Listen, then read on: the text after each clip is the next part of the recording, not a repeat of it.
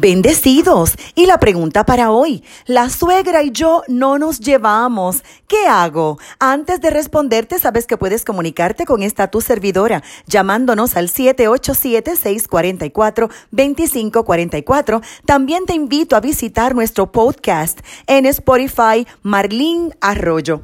Se comenta por allí que cuando nos casamos con el amor de nuestra vida, también nos casamos con la familia. Y esto es muy cierto. Por eso es muy importante construir lazos de armonía con la familia de nuestro cónyuge y obviamente esto incluye a la suegra. Así que vamos a compartirte algunos consejos prácticos. Número uno, prudencia. Ese dominio propio que es parte del fruto del espíritu que te lleva a pensar antes de hablar y antes de actuar. Aprende a hacerte de oídos sordos ante ciertos comentarios de la suegra Hazlo para no crear conflictos en tu matrimonio. Cita Proverbios capítulo 14, versículo 8. La sabiduría del prudente está en entender su camino, mas la necedad de los necios el engaño. Número 2. Respeta. La suegra merece tu respeto. Es la mamá de la persona que amas. Así que cuida tus palabras.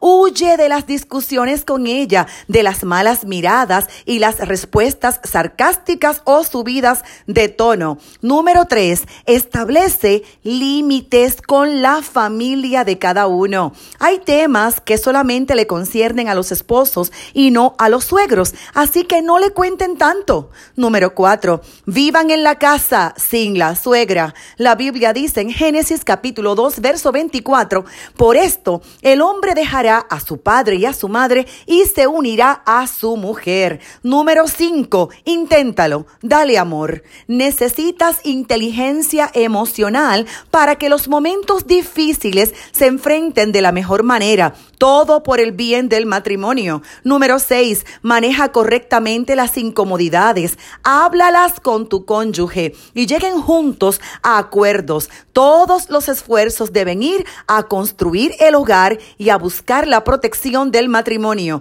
Así que ama a tu suegra.